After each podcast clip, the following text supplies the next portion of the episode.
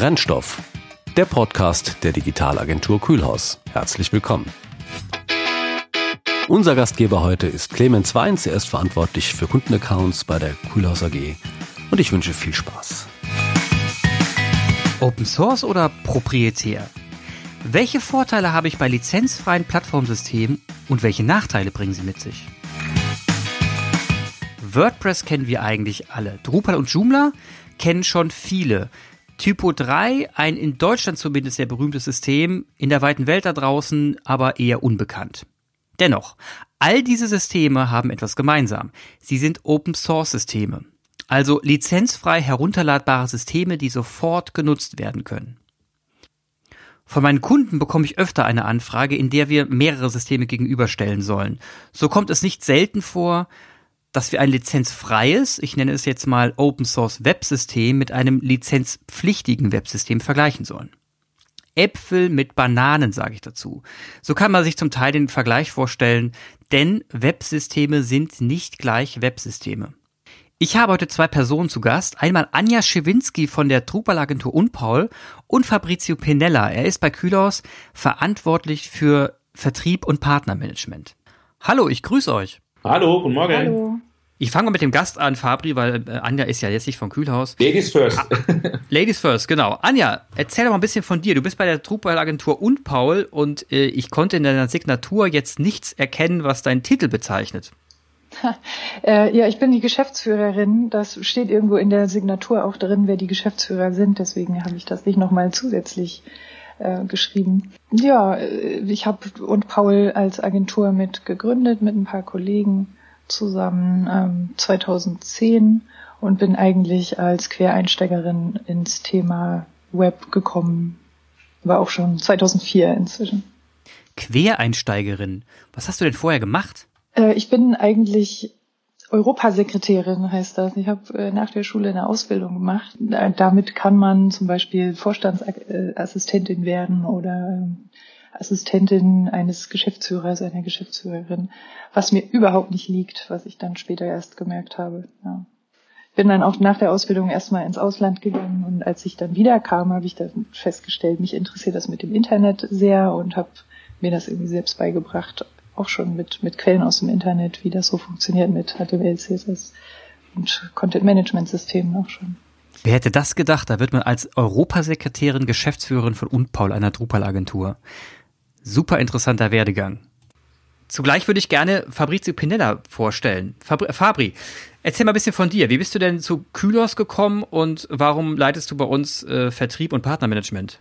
Ähm, ja, wie bin ich zu Kylos gekommen? Also ähm, klassisches Studium Wirtschaftsingenieurwesen noch im alten Jahrtausend und dann äh, hätte man sich überlegen können, ob man ähm, irgendwie in die äh, klassische Wirtschaft geht, also Automobilzulieferer, Siemens, wie sie alle heißen.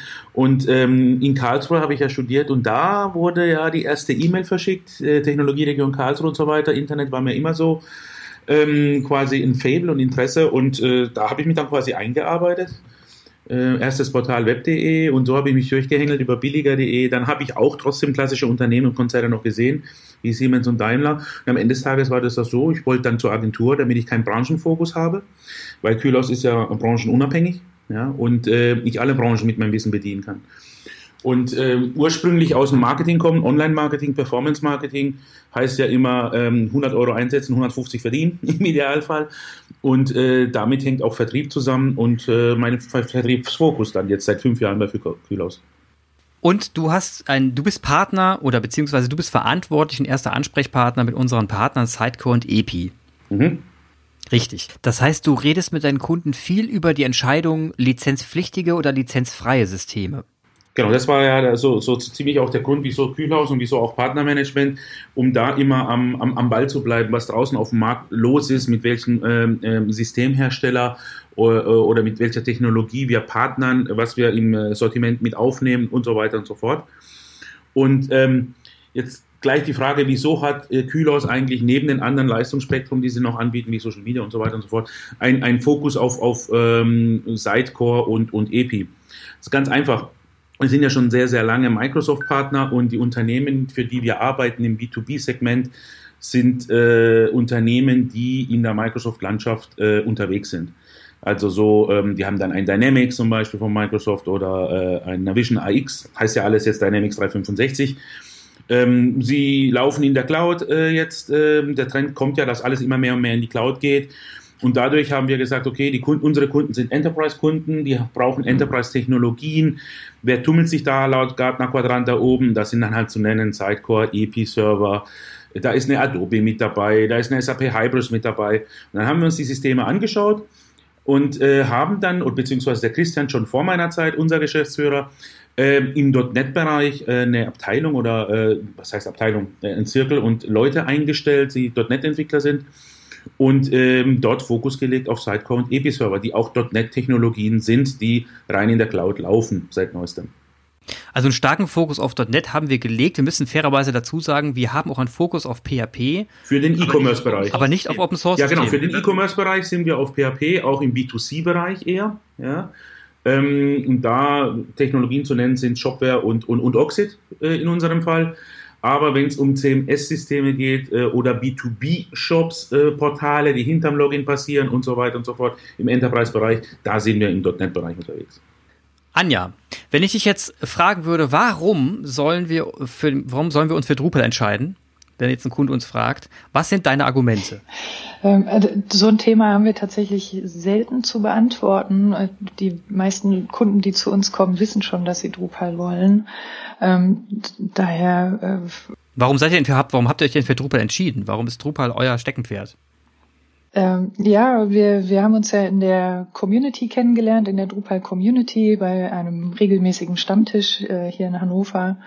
Und ähm, jeder hat für sich schon mit dem System gearbeitet. Es ist nicht so, dass wir erst gesagt haben, wir, wir wollen eine Agentur gründen und überlegen dann, was wir eigentlich für Systeme nehmen, sondern jeder hat damit gearbeitet und war total begeistert davon, weil es so flexibel ist.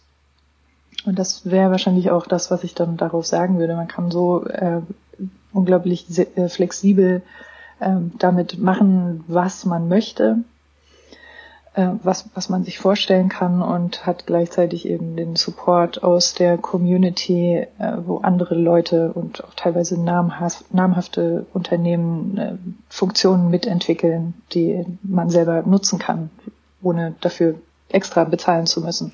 Kennst du eine berühmte Referenz, die äh, draußen, die Drupal nutzen? Ähm, ja, klar. Also das, äh, es gibt zum Beispiel einige Pharmaunternehmen, die auf Drupal setzen. Pfizer ist da, glaube ich, so der bekannte Name. Ähm, Böhringer Ingelheim, von denen weiß ich es auch.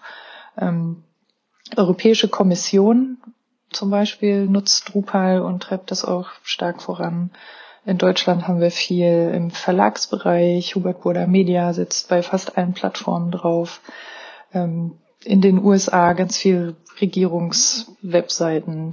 Vor Donald Trump auch das äh, White House, die White House Webseite. Ähm, verschiedene andere Regierungen auf der Welt, auch in Frankreich, ich glaube Australien oder Neuseeland, die setzen auch auf Drupal. Also schon große Namen. Klingt für mich jetzt nach, nach Sicherheit. Also es klingt für mich sehr danach, dass äh, Pharma, Government, Government. Das klingt für mich alles so ein bisschen danach, dass, äh, dass man sehr stark auf ein System Wert legt, das, das äh, garantiert auch sicher zu sein, eben auch nach Systemupdates. Ist Drupal denn so ein sicheres System und woher weiß man, dass Drupal so ein sicheres System ist? Ähm, naja, es ist ja Open Source, also man kann sich den Code anschauen und entsprechend Lücken finden. Es ist nicht äh, sicherheitslückenfrei. Ähm, es gibt ein, also super organisierte Sicherheitsteam, die ähm, ständig die, die äh, Zusatzmodule, was äh, Plugins sind in Drupal oder halt Drupal Core auch äh, beobachten ähm, und äh, Fixes dafür bereitstellen und das super gut kommunizieren. Auch erst im Nachhinein, das wird nicht im Voraus schon irgendwie geleakt, was das sein könnte, damit es ausgenutzt wird. Ähm, das war in den vergangenen Jahren immer sehr, sehr gut gemacht. Man ist sehr gut informiert worden. Ähm, wenn es jetzt eine große Lücke war, haben sie gesagt, so in drei Tagen müssen wir jetzt ähm, ein ganz wichtiges Sicherheitsupdate rausbringen. Äh, und dann kann man schon mal die Seiten vorsorglich abschalten, damit die keiner mehr äh, attackieren kann. Und im Nachhinein wird man dann informiert, was das alles war. Und ja, verschiedene große Unternehmen, ich glaube, Greenpeace hat das auch einmal gemacht. Ähm, Greenpeace.de ist ja auch Drupal und die, die Greenpeace-Blogs. Ähm, die lassen dann so spezialisierte Firmen nach Sicherheitslücken schauen. Und ähm, das fließt dann zurück in die Community. Das heißt, das heißt, Drupal hat ein, also die Drupal Community hat eine eigene kleine Community, die sich nur um die Sicherheit kümmert von Drupal selbst, von dem Core des Drupals. Core und Zusatzmodule. Alle, alle Module, also Plugins sind ja zentral auf drupal.org hinterlegt. Und alle, die eine, ich glaube, stabile Version haben, äh, sind damit äh, einbegriffen. Und wir haben zum Beispiel jeden Mittwoch, äh, in Deutschland ist es abends, ein, ein Fenster, in dem bei uns zwischen 19 und 22, 23 Uhr ähm, Sicherheitsupdates erscheinen können nach einem vorgegebenen Plan und dann kann man sich da hinsetzen und abwarten, was, was kommt.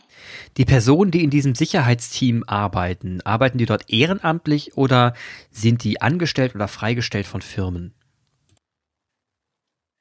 Sowohl als auch. Also ich, ich denke, das sind so eine Handvoll Personen, die das, die das machen. Und äh, allgemein ist ja bei in, in Drupal bei den äh, Contributions, also die Leute, die irgendwas beitragen zu, zu Drupal, ähm, inzwischen auch viel äh, gesponsert, also von Unternehmen, ähm, die Angestellte haben. Dieses, dieses Team sitzt auch in den USA. Also für die ist es nicht 19 Uhr oder bis 22 Uhr, sondern irgendwann tagsüber. Die sind wahrscheinlich äh, teilweise bei Acquia angestellt, teilweise bei ähm, großen Drupal-Agenturen, die es in den USA gibt. Und ähm, manche machen es aber auch freiwillig. Ja, zu, zu dem Thema Acquia kommen wir auch gleich nochmal. Ähm, jetzt wollte ich mal fragen, also wenn das Drupal generell Open Source getrieben ist, heißt ja auch, es wird von, also erstmal ist die Frage, du hast gerade eben gesagt, wegen Sicherheit. Ist es so, wenn der Code nicht offen zugänglich ist, dass er nicht unsicherer ist? Äh, da gibt es verschiedene Ansichten. Äh, mir, mir, ist bekannt von ähm, IT-Menschen in großen Unternehmen, die sich komplett gegen Open Source entscheiden, weil sie denken, das ist so unsicher, weil jeder sehen kann, äh, wenn es eine Lücke gibt und die ausnutzen mhm. kann im Zweifel. Dann lieber ein geschlossenes System, wo das natürlich auch irgendwelche Sicherheitslücken hat, aber die man nicht unbedingt finden kann. Ich kann das nicht entscheiden, das muss jeder für sich machen, aber äh, die, die geschlossenen Systeme haben ja auf jeden Fall auch Lücken. Davon, davon muss man ausgehen. Ich meine, keiner ist perfekt, keine Frage. Ich, ich habe mich nur, ich habe mich nur gefragt, ähm, ob man, wenn man jetzt Open Source auswählt, gleichzeitig etwas Unsicheres auswählt, nur weil man vom Thema Open Source spricht, oder ob Open Source mehr damit, also ist Open Source damit gemeint, dass der Code in dem Sinne offenlegt, dass Leute darin alle mitentwickeln können und nachvollziehen können, was andere daran entwickelt haben, aber das mit der Sicherheit vielleicht überhaupt nichts zu tun hat. Also das ich versuche jetzt gerade dem, dem Begriff des Open Source ein bisschen näher zu kommen. Tja, also ne, wir, wir machen das seit zehn Jahren jetzt und äh, jetzt noch nie vorgekommen in der Drupal-Welt, dass äh, Leute unentdeckte Lücken ausgenutzt haben. Mhm. Immer erst, wenn die bekannt geworden sind, wurde versucht, die auszunutzen.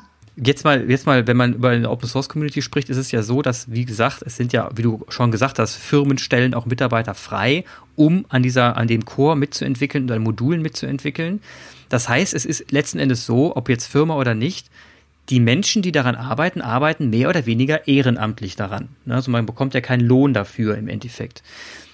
Wie groß Doch, ist die Kunden bezahlen das? Die Kunden, ja natürlich. Die, letzten Endes zahlen das die, die entwickelnden Kunden, aber es, das stimmt. Es zahlen die Kunden aber diejenigen, die daran beteiligt sind, klingt für mich so, als wäre da auch ein gewisser Idealismus dabei, ne? Dass man, dass man sagt, okay, wir wollen für ein System eintreten, von dem alle profitieren, wenn wir da schon was hereinbringen. Also ich habe mal gehört, du kannst ja ich kann, mit der Frage, ob das richtig ist.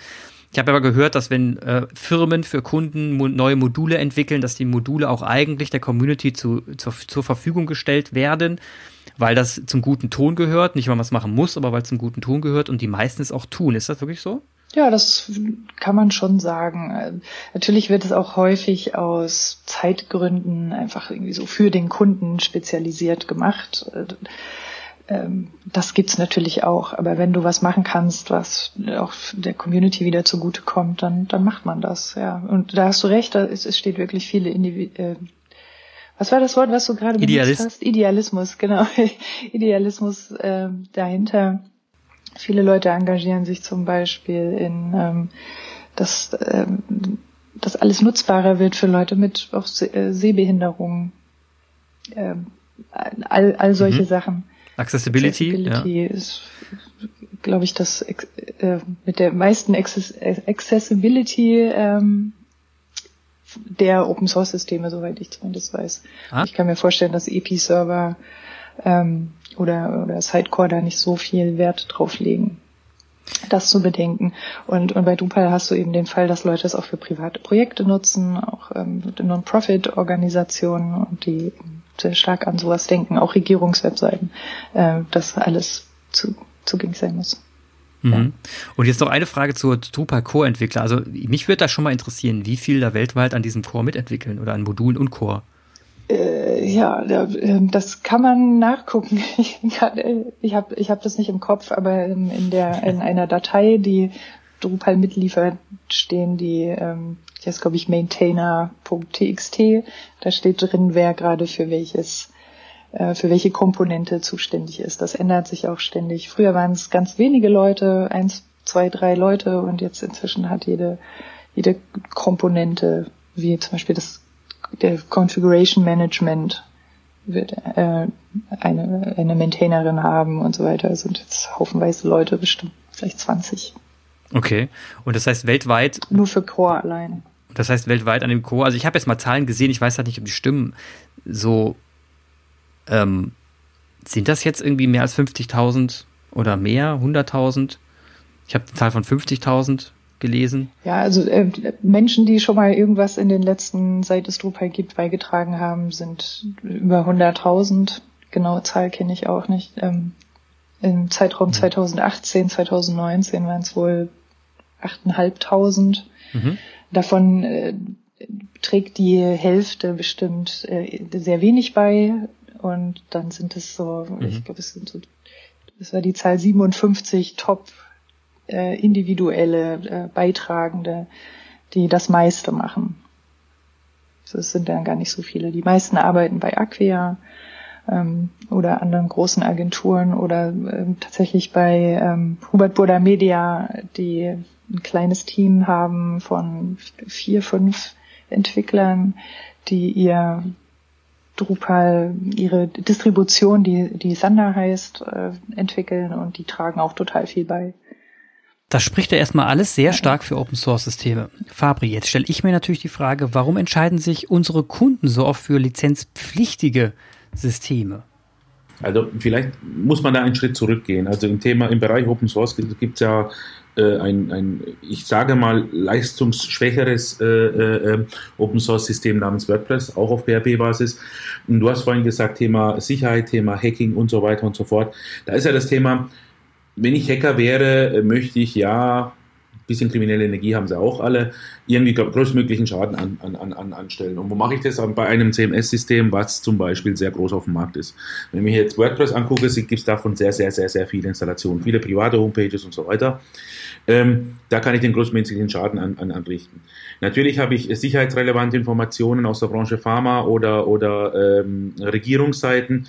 Die sind in der Tat in Drupal gemacht, äh, gerade wegen den Funktionalitäten, die äh, auch die Anja genannt hat. Und bei unseren Kunden ist es oft so, die haben die Angst kommend von der IT. Ich glaube, das ist ein bisschen, vielleicht ein bisschen altmodisch, weiß ich nicht. Aber das Thema Open Source ist immer so ein Tabuthema. Ach Gott, Open Source, alles, was ich bezahle der Agentur, die das für mich baut, die müssen es ja online stellen. Das ist ja mein Know-how, dafür habe ich ja Geld in die Hand genommen. Und ähm, dann habe ich noch äh, als ITler, wenn ich Head auf IT bin, äh, ich habe hier eine .NET-Welt, ich habe hier SharePoint, ich habe äh, ein CRM-System im .NET oder ich habe SAP. Ähm, ich nehme doch Sachen aus dem gleichen Haus oder aus dem gleichen Technologie-Stack. Ähm, mit der Geschichte, ähm, die kommunizieren ja viel schneller über die API und es gibt vielleicht schon ein paar Plugins oder die Hersteller und die Technologie-Stack, der da unten drunter hängt, ähm, die sind eh kompatibel, man muss nichts groß drum herum bauen.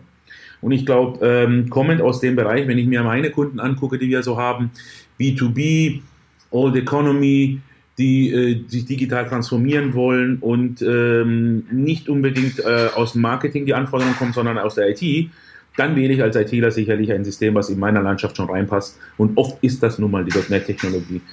Also wir brauchen uns nichts vorzumachen. Microsoft hat nun mal eine große Marktmacht in dem Bereich. Und deswegen sind wir gleich dort. Und ähm, wenn ich aber jetzt als Unternehmen zum Beispiel alles von SAP habe, dann ist die erste Idee als ITler zu sagen, ich mache doch mein Portal oder meinen Shop mit SAP Hybris, logischerweise. Ja. Und genau, äh, und genau das ist das Thema, weil als ITler bin ich verantwortlich für die Sicherheit, für die Seite, die muss verfügbar sein, die Daten müssen geschützt sein, meine Firmendaten, meine Kollegen müssen damit arbeiten können und, und, und, und, und. Und da fällt die Entscheidung in die Richtung. Anders sieht es aus, wenn ich mir die Marketingbrille anziehe. Als Marketer möchte ich Kampagnen machen, ich möchte Reichweite haben, ich möchte Social Media machen. Da ist mir die Technologie eigentlich zweitrangig egal. Ähm, es muss funktionieren und es muss bedienbar, äh, sein als Redakteur. Und für uns in unserer Auswahl, als wir unsere Schwerpunkte gesetzt haben, war äh, die .NET-Technologie oder der .NET-Technologie-Stack mit Sidecore und EPI ähm, genau, wie soll ich sagen, die eierlegende Wollmilchsau. Passte für den ITler und passte für den Marketeer. Und äh, das ist der Grund, wieso, äh, und dann auch noch zu unseren Kunden letztendlich. Das ist der Grund, wieso wir uns da ein bisschen mehr äh, in die Richtung äh, quasi ähm, gesetzt haben, sage ich mal. Ne? Ja, da gebe ich dir recht. Also die, unsere Kunden fragen zusätzlich nach, sagen wir mal, es geht mehr um Marketing Automation Plattformen oder um Marketing Plattformen, in denen, auf denen man ähm, Inhalte bereitstellt, und diese dann sehr personalisiert an die, an die, an die Kunden wiederum ausspielt über, über E-Mail oder auch im, über Kampagnen auf, auf Social Media Kanälen und so weiter, aber eben auch On-Site-Personalisierung. Also da, da geht es sehr viel darum, dass man dahinter eine Logik braucht, eine Engine braucht, die das gewährleisten kann und natürlich integrierbar ist in ein bestehendes System. Jetzt ist aber so, dass ich von Drupal zumindest mal gehört habe, und da kommt jetzt der, der Name Acquia mit rein, dass ich von Drupal gehört habe, dass das ähnlich unterwegs ist, beziehungsweise dass man auch bereits personalisieren kann mit Drupal. Wie sieht das denn in der Realität aus bei Drupal? Also ist das denn wirklich schon so etabliert, dass man damit auch schon per, quasi per Knopfdruck, natürlich muss man konfigurieren, ähm, personalisieren kann? Ähm, das ist ein Produkt von Acquia, der im Gartner Quadranten irgendwie da sehr, sehr nah neben Epi-Server und, und Sidecore mitstehen. Und wie das tatsächlich in der Praxis funktioniert, das weiß ich nicht. Also ich weiß, man muss sich dann äh, entscheiden für die Acquia-Produkte, hängt dann da genauso fest, wie man festhängen würde, wenn man sich für Epi-Server entscheidet. Da fällt also wieder dieser Vendor-Login ins Gewicht, wo wir früher immer gesagt haben, den, der entfällt dann bei Drupal wenn man einfach sich für irgendeine andere Agentur entscheiden kann. Aber sobald man Acquia-Produkte hat, hat man Acquia-Produkte und die hat man dann. Sind denn Acquia-Produkte auf PHP? Also sind das, sind das jetzt, also sind das jetzt PHP-Drupal-Produkte? Sind das Module, die ich in Drupal integriere oder ist das eine komplett eigene Technologie-Stack? Auch PHP. Also die kaufen teilweise Produkte ein. Ähm, das ist ja auch so eine Open Source Marketing Plattform, die sie jetzt zuletzt noch mit dazu genommen haben und die integrieren sie dann per, per Schnittstelle und ähm, alles andere sind ja Weiterentwicklungen, die man nicht reinschauen kann, die sind dann nicht Open Source. Aber wenn ich jetzt, wenn ich jetzt richtig verstanden habe, könnte ich ja rein theoretisch, wenn ich jetzt Drupal hätte, eben auch andere Systeme wie ein Econda oder sowas an Drupal einfach anschließen und bräuchte jetzt nicht unbedingt ein Acquia, oder? Also Acquia ist dann quasi für mich so ein, ein anderes System. Ja, das Acquia macht, versucht es halt ein bisschen einfacher zu machen für die Kunden, einfach was vorzugeben. Aber die Stärke an Drupal ist ja wirklich die, ähm, die Schnittstellenintegration. Du kannst alles anbinden. Relativ einfach. Das ist ja ähnlich ähm, wie bei, bei den anderen Systemen. Also das Thema ist natürlich, wenn ich wieder die IT-Labrille aufziehe, ist, ähm, es gibt für jede Anwendung ein spezielles System. Das kann das par excellence. Dafür gibt es Spezialisten, keine Ahnung. Äh, Newsletter-Marketing mache ich mit Inksmail, äh, Personalisierung mache ich mit Acquia oder Econda im B2C-Bereich für Produktpersonalisierung, was weiß ich. Ähm, ich mache dann äh, Marketing, Intelli äh, äh, Automation und Landing-Pages für Kampagnen mit Intelligence. Ähm, meine Homepage mache ich mit einem CMS namens Drupal und, und, und, und, und. Das ist jetzt so, ich brauche dann auch immer wieder Spezialisten für jeden Bereich bei mir im Haus, der das Ding bedient. Ich habe verschiedene Schnittstellen, wo ist die Datenhoheit, wer ist denn da, äh, äh, welches System ist führend, wohin schiebe ich Daten hin und her. über REST API und Microservices kann das Drupal, EPI und auch, auch, auch eine Sidecore äh, überhaupt kein Problem und alle anderen Systeme, die es draußen gibt, auch wie eine SAP Hybris. Das Problem ist als ITler, ich möchte doch meine Landschaft so gut wie möglich homogenisieren. Ich möchte mit einem System, welches dann vielleicht etwas mehr kostet, unter Umständen gleich mal zehn ablösen. Die, äh, und ich spare mir dann zehnmal Lizenzkosten woanders an, weil diese anderen Systeme, die ich genannt habe, kosten ja auch wieder Lizenz. Ähm, natürlich gibt es dann die Kehrseite der Medaille und sagt, okay, ich mache mich abhängig von einem System, von, einem, von einer Plattform, die alles kann. Ja, und das ist, das ist das, was man abwägen muss am Ende des Tages. Deswegen sagen wir ja, wir gehen technologiefrei an Workshops erstmal dran als Kühlhaus und empfehlen dann ein System.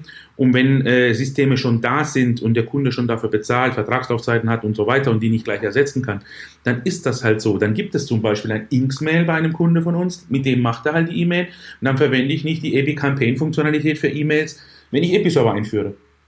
Aber Ziel ist es natürlich dann, wenn die Vision klar ist des Unternehmens, alles irgendwie zu ich sag mal, zu zentralisieren und die Hoheit zu haben, auch was die Datenmanagement, Datenhaltung und äh, Prioritäten der Daten betrifft. So sieht es der ITler und am Ende des Tages auch der Marketeer. Der möchte ja nur sein Dashboard haben und seine Daten haben und die zusammenziehen können in den Kubus, in Power BI oder was auch immer, um dann da zu sagen, okay, Lead kam von da rüber, wurde dann genurtured, ging dann dahin und hat das und das gekauft und hat die und die E-Mail gekriegt. Das ist so, so das, die Marketeer-Traumwelt. Also was ich jetzt raushöre, wenn man sich die Kunden auch mal anschaut, wir reden ja jetzt gerade sehr stark über Marketing Automation, über Kunden, die das die komplette Klaviatur spielen wollen, über Kunden, ähm, also über unsere Kunden, die wiederum ihre Kunden erreichen wollen, so dass da, dass er wirklich auf, auf jeglicher Ebene abgeholt wird. Ne? Also dass das Rundum-Paket 360 Grad Betreuung von von einem personalisierten Brief bis hin zu einer, einer netten App und alles gesteuert über ein System. Jetzt ist es nun mal so, dass wir da draußen auch massenweise Kunden oder Institu Institutionen haben, die schon froh sind, wenn sie überhaupt eine sexy Website haben, die so ein bisschen responsive ist ne? und dann auch noch von mir aus ein E-Mail-Tool integriert. Jetzt stellt sich die Frage, und deswegen meine ich so ein bisschen Äpfel mit Bananen, ob wenn nicht hier in den Punkt kommt, dass man Drupal vielleicht für die komplett Großkanone nicht so direkt einsetzt, sondern eher bei, bei Institutionen, die, sagen wir mal, ein paar, ein paar Sachen brauchen, aber eigentlich zum größten Teil ein CMS-System, das Inhalte transportiert über Web. Fertig.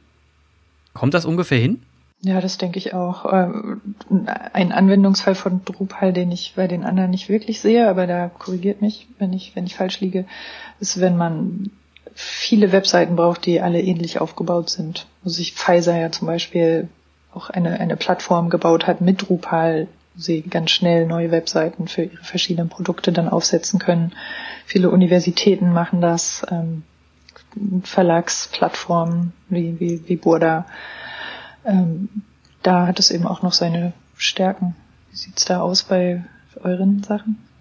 Und so EP und Sidecore, das also auch mit, also im Vergleich zu Drupal ist ja alles komponentenbasiert. Ja, man baut Module auf, man kann auch dann die Seiten, wenn man eine Seite oder eine, in einen Content Tree, wenn man so will, aufgebaut hat als leeren Platzhalter, kann man äh, Local und Global Seiten oder Produktseiten sehr schnell und Klick ausrollen. Man muss nur noch den Content pflegen, weil man sich die Vorlagen baut, beziehungsweise die Komponenten und die als global definiert. Der Punkt ist immer, meiner Meinung nach, zu sagen, okay, was hat der Kunde, wo will er hin und was will er erreichen.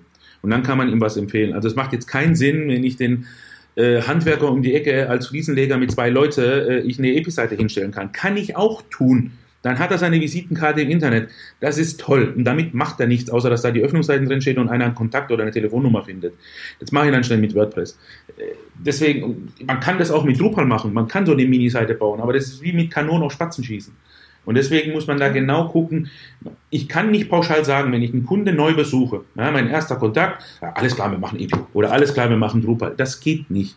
Wenn man fair den Kunde berät, äh, natürlich will Anja und ich auch, wir wollen halt unsere Systeme und unsere Projekte verkaufen. Aber wenn ich fair bin zum Kunden und sage, hey Kunde, weißt was, mach doch lieber WordPress, weil damit bist du bedient und das ist deine Vision und dein Ziel, das ist dein Budget, als dass du dann halt ein EPI mit uns machst. Weil das passt gerade gar nicht. Dann unter Umständen bediene ich den Kunde nicht und er geht woanders dahin, ist dann aber halt so und er ist zufrieden. Also es geht nicht darum, irgendwie äh, ein Lizenzmodell zu verkaufen. Wir, wir verkaufen als Kühlhaus sowieso, wir sind ja nicht im Open Source Bereich in dem Fall, aber wir verkaufen ja gar nicht die Lizenz. Die Lizenz verkauft ja der Hersteller selbst. Also wir schleifen da auch nichts durch. Wir machen das Projekt. Dafür sind wir da. Und äh, deswegen ist für mich fair, den Kunden zu beraten und sagen, okay, wenn du klar weißt, du willst die und die Vision, äh, hast die und die Vision, das und das willst du erreichen, in drei bis vier, fünf Jahre willst du da und da sein, was hast du noch für technologische äh, Systeme drumherum, was will dein Marketeer, was will Sales erreichen, was will die Geschäftsleitung erreichen, alles klar, dann können wir das so und so und so und so aufbauen. Das macht nicht EPI Sidecore besser als Drupal oder umgekehrt, sondern es gibt da verschiedene oder unterschiedliche Anwendungsfälle. Ja. Ähm, auch wenn jetzt zum Beispiel ich eine Regierungsseite bin oder ich mache so eine, eine, eine Kommunenseite, so ähm, Stadt Karlsruhe beispielsweise, ich jetzt als Karlsruhe, und die wollten gerne äh, eine neue Homepage, wo die ganzen Unterlagen drin sind, digitale Ämter und so weiter und so fort. Und dann geht es auch um ähm, Barrierefreiheit und, und, und, und, und. Da kann Drupal sicherlich schneller oder hat schon Sachen im Repertoire. Natürlich kann, auch, kann man auch Barrierefreiheit bauen mit anderen Systemen, haben wir bei Aktion Mensch gemacht zum Beispiel. Aber das ist halt ein Spezial-Sonderfall. Ja. Da ist halt Drupal stärker unterwegs und hat mehr Referenzen. So ist das halt. Ja, letzten Endes muss, muss man im, im Markt in der Tat flexibel bleiben. Jetzt war die Kernfrage natürlich, ob man Landingpages genauso gut bauen kann äh, in, an, in Sidecore und EPI wie in Drupal. Deine Antwort, äh, denke ich mal, in kurz war ja. Das kann man genauso. Und letzten Endes ist, äh, ist dann hinten dran die Entscheidung, ob man sich jetzt für, ähm, für Systeme entscheidet, die Lizenz, nicht lizenzfrei sind, also Lizenz kostet kosten und bei denen man eben einen, sagen wir mal, einen fertigen Werkzeugkoffer mitbekommt, der, vor, der so weit vorkonfiguriert ist, dass man, sobald man die Seiten ordentlich aufgebaut hat, auch sofort Gas geben kann. Das, das ist eigentlich letzten Endes der Sinn dahinter. Und ich, ähm, was ich heute heraushöre bisher, ist, dass Drupal für mich ein System ist, das äh, hochflexibel ist, an dem man viele Systeme anbinden kann, das eine starke Community hinten dran hat, sodass das System auch immer die richtigen Sicherheitsupdates bekommt und immer up to date ist, dass der Core ordentlich gepflegt ist. Und dass man solch ein System ähm, wunderbar für Institutionen nutzen kann, die jetzt nicht in dem Hyper-Marketing Automation äh, unterwegs sind und Kunden auch im B2C-Bereich jeden Tag personalisiert erreichen müssen, sondern letzten Endes einen anderen Auftrag haben und meisten Institutionen wie zum Beispiel eine, ein Pfizer hat ja zumindest auch, auch wegen der Reglementierungen einen ganz anderen Auftrag und zwar zu informieren, ja, im, im RX-Bereich, also in den, in den beschreibungspflichtigen Medikamentenbereich.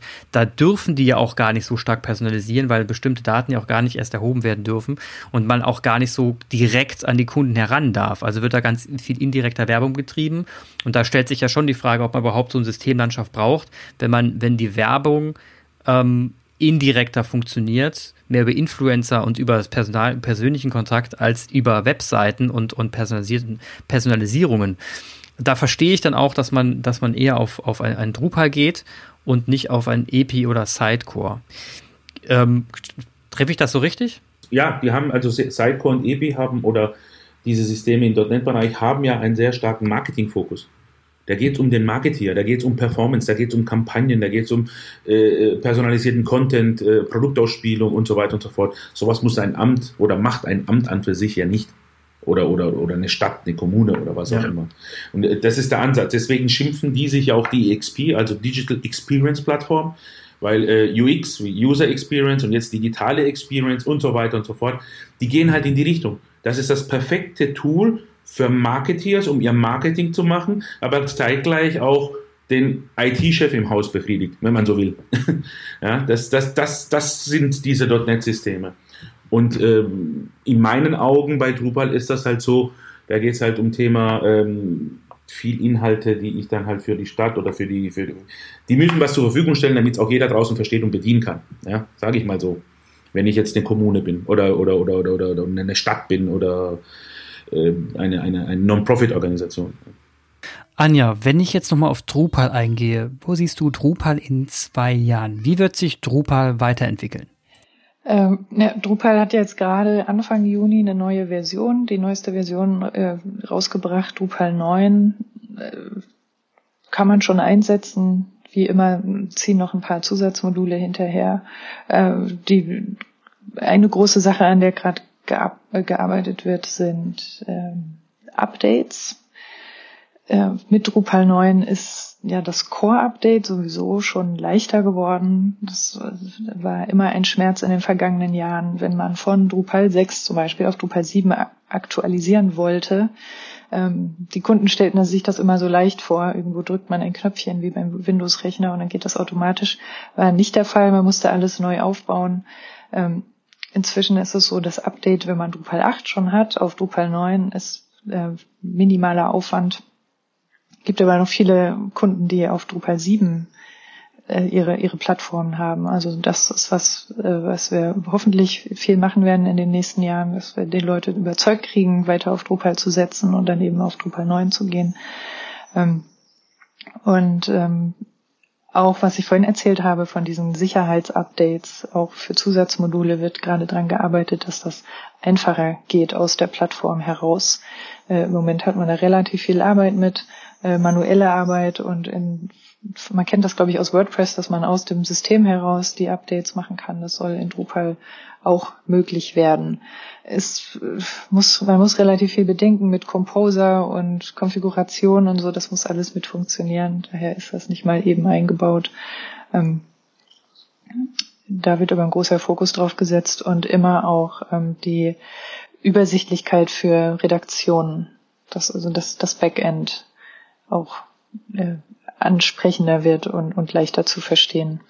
Ähm, ich, Acquia hat mal eine, eine Umfrage gemacht mit na, knapp 500 Leuten, äh, die, die, teilweise auch sich mit Sidecore und ähm, Experience Manager, WordPress und Drupal auskennen und hat die ähm, nach äh, Anfänger und Experten eingeteilt und ähm, da eben entdeckt, dass Drupal für Anfänger leichter werden muss, weil Anfänger gesagt haben, oh, ich finde nichts, das ist für mich unklar, sieht auch irgendwie nicht schön aus.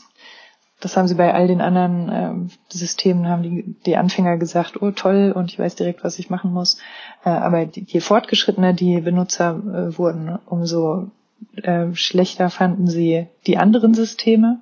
Also dass die Experten dann gleich gesagt haben, würde ich gar nicht empfehlen ähm, selbst WordPress. Und finde ich unklar in der Oberfläche und ähm, je fortgeschrittener die Benutzer in Drupal waren, umso mehr ging das nach oben, die Zufriedenheit.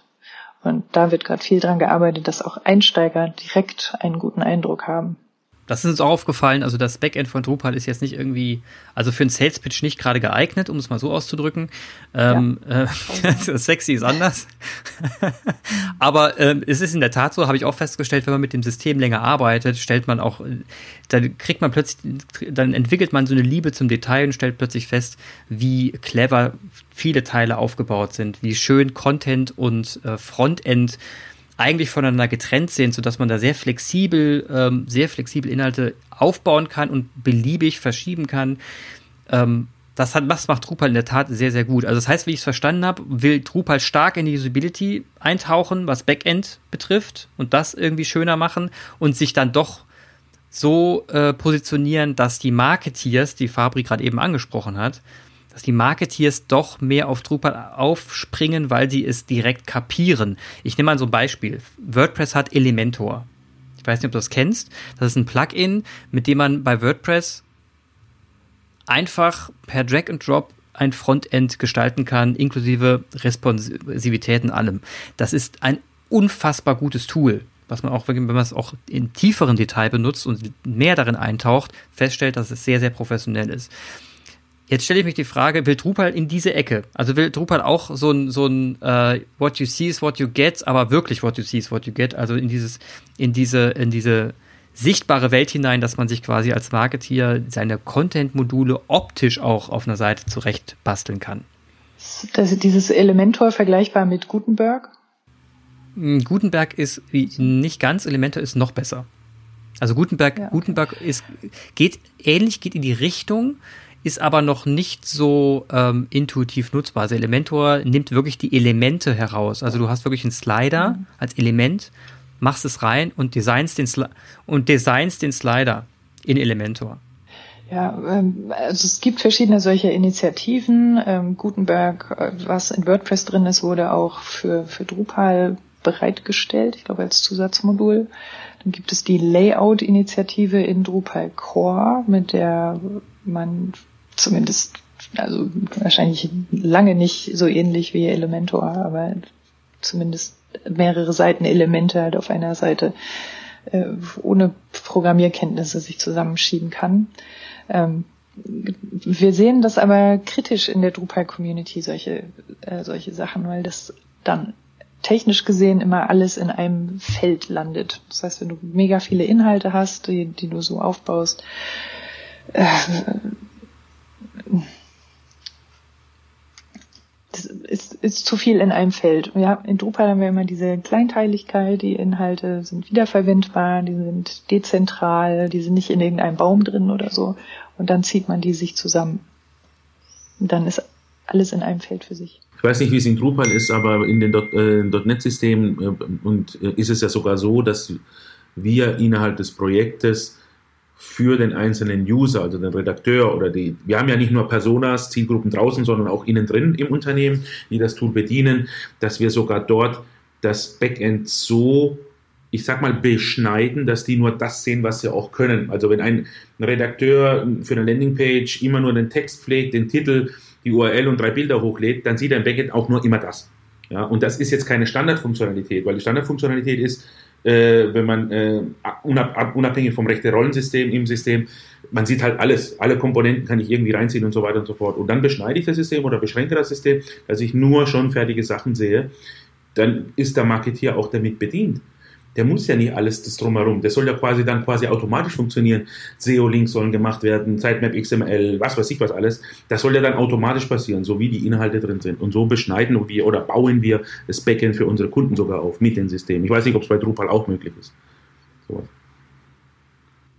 Ja, äh, aber das, also das muss ich mir mal anschauen. Das klingt auf jeden Fall total cool.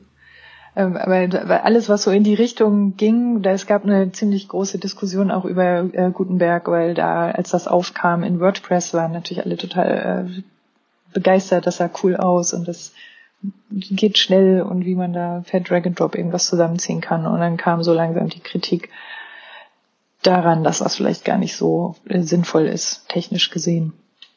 Das kann ich leider nicht gut genug äh, erklären, warum, warum das so ist. Ja, aber es ist schon rübergekommen. Also das, das, ich kann, kann mir das gut vorstellen, dass, dass, dass das Feld überladen wird mit, mit Klassen und, ähm, und IDs, die, die wieder auf, auf etwas anderes referenzieren und dass man dadurch eben auch wieder Probleme bekommt, mit diesen Codeschnipseln ähm, auf andere, an anderer Stelle etwas anzufangen, dass man quasi sagt, ich nutze das äh, flexibel auf der Seite und auch mal auf der anderen Seite.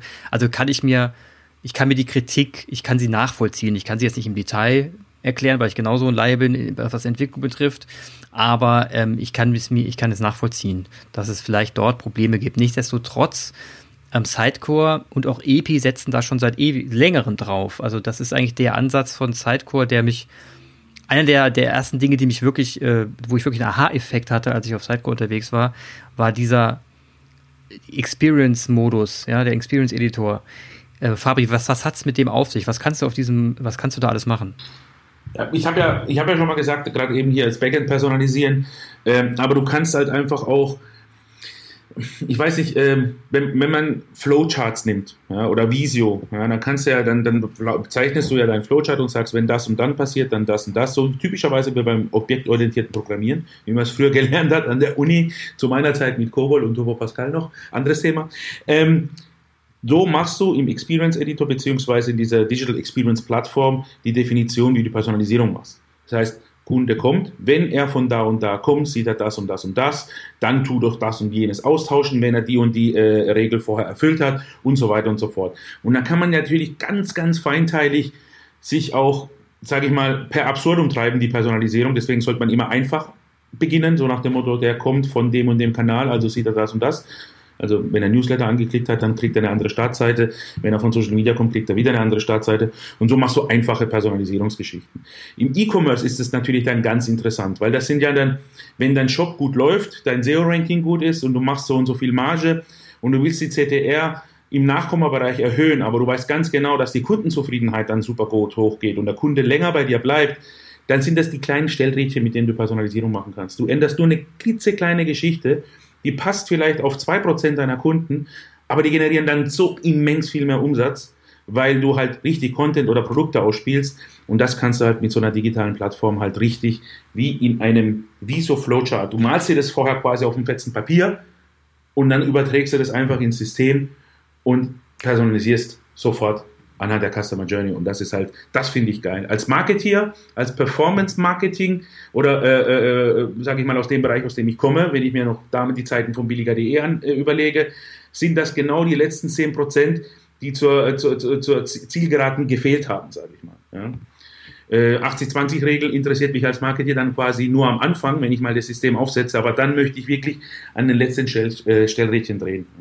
Ja, das, das, das sind, das war jetzt der, äh, der Workflow, den ich, den ich gestalten kann, auch sehr visuell in, in Sidecore für die Personalisierung. Aber es geht ja auch um den Content. Der ist ja in Sidecore auch sehr, in, sehr, ähm, sagen wir mal, intuitiv pflegbar. Wie hat's das, was hat es damit auf sich? Ja gut, äh, ähnlich wie bei anderen Systemen ist ja alles komponentenbasierend. Und äh, du kannst auch Content personalisieren, vorausgesetzt natürlich der Content existiert. Ja, das ist halt die größte Arbeit an den äh, ein paar unserer Kunden am Anfang sich auch verschätzen. Ähm, es ist toll, wenn ich personalisieren kann, aber ich nichts zum, äh, zum Personalisieren, zum Ausliefern habe, logischerweise. Content ist immer wichtig.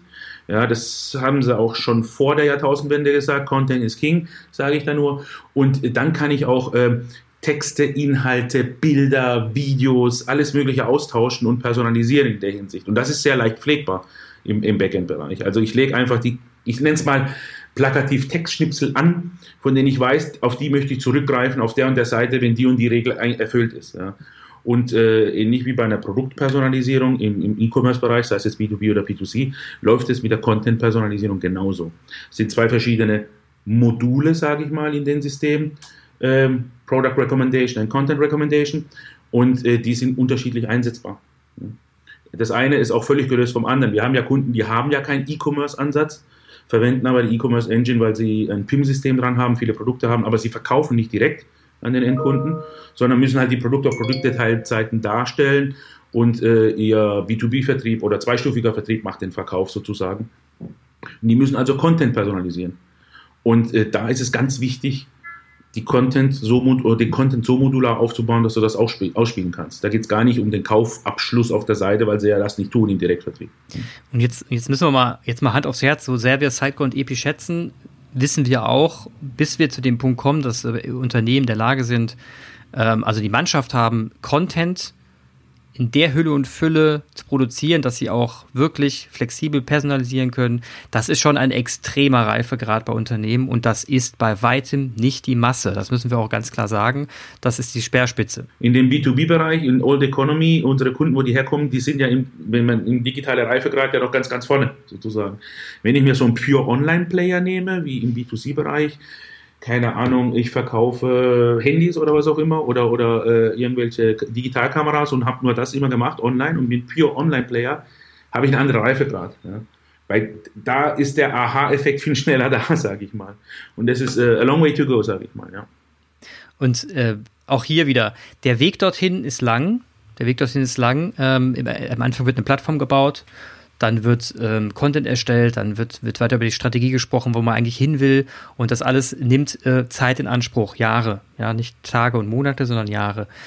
Und dieser Weg dorthin ist äh, schleppend und schwer. Und jetzt gibt es auch Kunden, die dann sagen: Mein Gott, jetzt haben wir, was haben wir, ein, ein lizenzpflichtiges System gebaut, ähm, haben alles on board, wir können alles benutzen aber wir kommen nicht dahin, es zu benutzen. So nach dieser Frust nach so ein, zwei Jahren, der erstmal, der, der überwunden werden muss, um dann endlich zu dem dahin zu kommen. Ja, das ist ja ganz normaler, ganz normaler Weg. Ne? Der Weg, der Weg der Euphorie, dass man sagt, boah, wir haben ein neues System, alles läuft, wir sind live.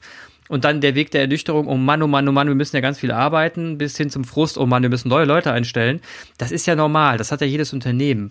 Und ich glaube, meine Vermutung ist auch an dieser Stelle, dass an dieser Stelle auch oft mal Entscheidungen getroffen werden von IT und Marketing, die dann sagen, mein Gott, ne, zusammen mit Vorstand, wo können wir Kosten sparen? Wäre es denn jetzt nicht an der Stelle doch mal zu überlegen, ob wir nicht einen Drupal nehmen? Mein Gott, kostet nichts, kriegen wir ähnliche Sachen rein und, äh, und können sie, Time to Market ist ebenfalls gegeben und am Ende haben wir quasi keine Lizenzkosten mehr. Ähm, Sind das, ich frage mich halt, sind das zum Beispiel Unternehmen, die zu euch kommen, sind das äh, frustrierte Institutionen, die gerade an der Stelle sind, oder sind es dann doch eher die, die ganz frisch anfangen wollen? Einfach sagen, oh hopp, wir wollen Relaunch. Was, was für Typus Kunden kommen da auf euch zu? Zahlt man diese Lizenzkosten denn regelmäßig oder nur einmal? Also die Lizenzkosten bei, bei, bei EPO oder bei Sidecore, die sind äh, consumption-basiert. Die zahlst du einmal jährlich und äh, du kaufst ja quasi ein Kontingent ein. In Abhängigkeit natürlich der Module. Du sagst, du möchtest CMS und du möchtest Campaign und du möchtest äh, äh, die Personalisierungsengine und so weiter und so fort. Und äh, dann wird das basierend auf äh, Nutzerzahlen wie viele Leute quasi auf die Systeme draufgehen. Das sind ja Cloud-basierende Modelle, da kannst du das genau messen, weil ähm, du bezahlst ja oder die Cloud skaliert ja mit anhand der Last, logischerweise, und du bezahlst dann halt quasi die Last, die du da hast, und das sind die Anzahl der User. Äh, dafür kannst du aber auch schnell skalieren. Das macht überhaupt nichts, wenn du mal in ein paar Monate lang irgendwie eine Kampagne fährst und die Userzahl geht hoch, dann geht es in den anderen Monaten runter und du nimmst halt ein Jahreskontingent ab und das nivelliert sich ja wieder aus. Ja. ja. Also ich musste das kurz nochmal äh, rückfragen ja. zu, zu deiner Frage, äh, weil es mir fast so klang und ich, wir kennen es von manchen Systemen, wo man einmalig die Lizenzgebühr zahlt, aber es gibt ja auch äh, unheimlich viele ähm, andere proprietäre Systeme, die jetzt nicht so in der Cloud liegen und trotzdem Geld kosten. Ja, ja, so eine Oxid und eine Shopware, die kosten einmal Lizenz, beziehungsweise du hast dann so eine Wartungsfee zwei Jahre lang mit einem Support dran, ja. ja. Ähm, ähm, aber auch die zwei Hersteller, die ich jetzt genannt habe, die wechseln auf Cloud-Modelle. Ja, das ist, äh, ja. das ist auf der Roadmap, weil everything goes in the cloud, ja, letztendlich. Und da geht es ja. nicht nur um das Thema, ich installiere on-premise in der Cloud, sondern da geht es um das Thema PaaS und zweites Steps, äh, das Thema SaaS, also Software as a Service, ja, wo du da einfach nur noch rumkonfigurierst und im Frontend dran knallst. Ja. Aber, äh, Clemens, um deine, deine Frage zu beantworten, genau, also wir hatten jetzt noch keine, die frustriert von so einem System wie Episerver zu uns kamen, aber von anderen proprietären Systemen, die sagen, furchtbar und äh, kommen hier nicht weiter mit, mit der Entwicklung und behäbig und das Update kostet wieder ganz, ganz viel Geld und es kann irgendwie auch nicht so richtig das, was wir uns vorstellen. Sowas passiert schon, ähm, aber häufig äh, kommen die Leute schon aus dem Open Source Bereich oder haben auch schon seit, seit langem Drupal Webseiten irgendein zentrales äh, Unternehmensorgan hat festgelegt, das muss Drupal sein. Also was bei BNP Paribas zum Beispiel, da wird für die Real Estate Sparte eine Drupal-Seite gebaut. Paris legt fest, das muss Drupal sein. Und dann machen die das eben so. Sind auch zufrieden damit. Ja, Global okay, das, versus das, das, Local dann logisch. Ne? Und das kommt auch, das äh, trifft auch ein bisschen so meine Vorstellung. Also ich habe ich hab oft festgestellt, dass diejenigen Unternehmen, die sich für Lizenzsysteme entschieden haben, oft dabei geblieben sind und innerhalb dieser, in, innerhalb dieser Bereiche dann zum anderen gewechselt sind. Der Sprung von lizenzpflichtigen Systemen zu Open Source ist in der Tat seltener und wenn es vorkommt, dann ist es bei Systemen, die im Gartner-Quadranten eher weiter unten stattfinden, wo man dann einfach feststellt, naja, ganz ehrlich, wirklich viel mehr Features hat es überhaupt nicht. Und ich kann das locker ersetzen gegen ein WordPress oder, oder ein Drupal oder sonst was, weil das, das darauf spare ich mir jeden Preis. Ich glaube, da, da geht es eher in dem Segment, weil mir auch bisher nicht aufgefallen ist, dass von Sidecore oder EP, also mir ist keine Geschichte bekannt, wo jemand von Sidecore oder EP zu einem Drupal gewechselt oder zu einem WordPress gewechselt ist. Das ist mir auch schon aufgefallen. Aber ich habe schon öfter Diskussionen geführt. Also zum Beispiel, als der Elementor rauskam, der sehr fluffig funktioniert für ein Marketier, musste ich schon nochmal eine Diskussion führen, warum jetzt das, Gleiche so in Sidecore nicht funktioniert und warum Sidecore jetzt nicht so ein Elementor hat. Und da muss man doch nochmal ins Detail einsteigen, was das technologisch bedeutet und warum äh, ein Sidecore ähnliche Dinge hat, aber ein Elementor bei einem WordPress nun mal nicht vergleichbar ist, weil ein Elementor ist nicht so personalisierbar. Ne, das muss man auch klar sagen. Es ist ein bisschen personalisierbar, aber lang nicht so in dem Stil. Und dann strikt, äh, dann ist auch technologisch eine ganz andere Geschichte hinten dran. Aber das sind die Fragen, die Kunden haben und das verstehe ich. Weil wenn jemand sich zum ersten Mal mit einem System auseinandersetzt oder mit der Systemlandschaft und entscheiden muss, welches Plattformsystem entscheiden wir uns jetzt für unseren Webauftritt und letzten Endes auch für die Systemintegration in unserem Unternehmen, das hat ja einen riesen Rattenschwanz, muss ich im Vorfeld feststellen und klar recherchieren, setzen wir auf Systeme, die jetzt lizenzfrei sind im, im Open Source Bereich oder sagen wir, wir holen alles aus einem Bereich und einem Guss, weil IT sich für äh, Microsoft entschieden hat, man in Azure schon läuft, ähm, dort eben, keine Ahnung, auf dem EP per Knopfdruck installieren kann, weil es dort als Service angeboten wird, oder man sagt eben nein. Ähm, wir, wir haben eine, wir sind Idealisten, wir sind, wir, wir freuen uns, wenn, wenn, wenn wir, äh, wenn Leute ein System entwickeln und das der Community zurückgeben und letzten Endes wir davon profitieren, von den anderen und die wiederum von uns profitieren. Das ist ja, das sind ja auch nochmal zwei ganz andere Dinge und ähm, da kommt man auch selten mit Argumenten ran, weil das eben schon eine Grundsatzentscheidung gewesen ist. Und das sind eben die Fragen, die wir uns beschäftigen. Und ich finde, heute konnte ich zumindest schon mal einen, besseren Überblick gewinnen, was äh, für Open Source im Vergleich zur Lizenz bedeutet, was für, für mich proprietär und Open Source ist, was für mich äh, bedeutet, wenn ich mich für einen Drupal entscheiden würde, in welchem Segment ich unterwegs bin und was wir von SideCode Epi zu erwarten haben und dass wir ehrlich gesagt immer noch ein bisschen über Äpfel und Bananen sprechen und nicht über Äpfel und Äpfel. Was meint ihr dazu? Ja, ist ziemlich deutlich geworden. Genau, die, Vergleichbar die Vergleichbarkeit ist nicht, nicht wirklich da. Also man muss, es ist einfach eine individuelle Entscheidung als Unternehmen. Wo will ich hin? Kann ich das auch so lange aushalten, bis ich dann die Ideallösung habe und, und, und, und. Ja. Und für die, genau für diese Beratung steht Kylos AG immer sehr gern zur Verfügung. Äh, gerne eine E-Mail an Fabri schreiben, f.penella.kylos.com oder auf LinkedIn, wenn jemand mit, sich mit Anja unterhalten will von Unpaul. Auch hier werde ich einen Link, hast, bist du auf LinkedIn? Ja. Auch hier werde ich ein LinkedIn-Profil in die Shownotes ähm, verlinken, sodass ihr auch die, sie kontaktieren könnt, wenn es um den Bereich Trooper geht. In Summe heißt es, Kylos ist gerne offen jedem System gegenüber. Wir arbeiten gerne mit jedem zusammen und am Ende muss das Projekt im, im Vordergrund stehen. Ein erfolgreiches Projekt für den Kunden und am Ende die Freude daran, dass man jetzt wieder in, der, in, der, in, der, in dieser Digitalisierungsroute einen Schritt weitergekommen ist. Vielen Dank an Clemens, Anja und Fabrizio und danke an alle Zuhörer. Wir freuen uns immer über Feedback, Kritik und Anregung per E-Mail an podcast.kühlhaus.com und bis zum nächsten Mal bei Brennstoff dem Podcast der Digitalagentur Kühlhaus.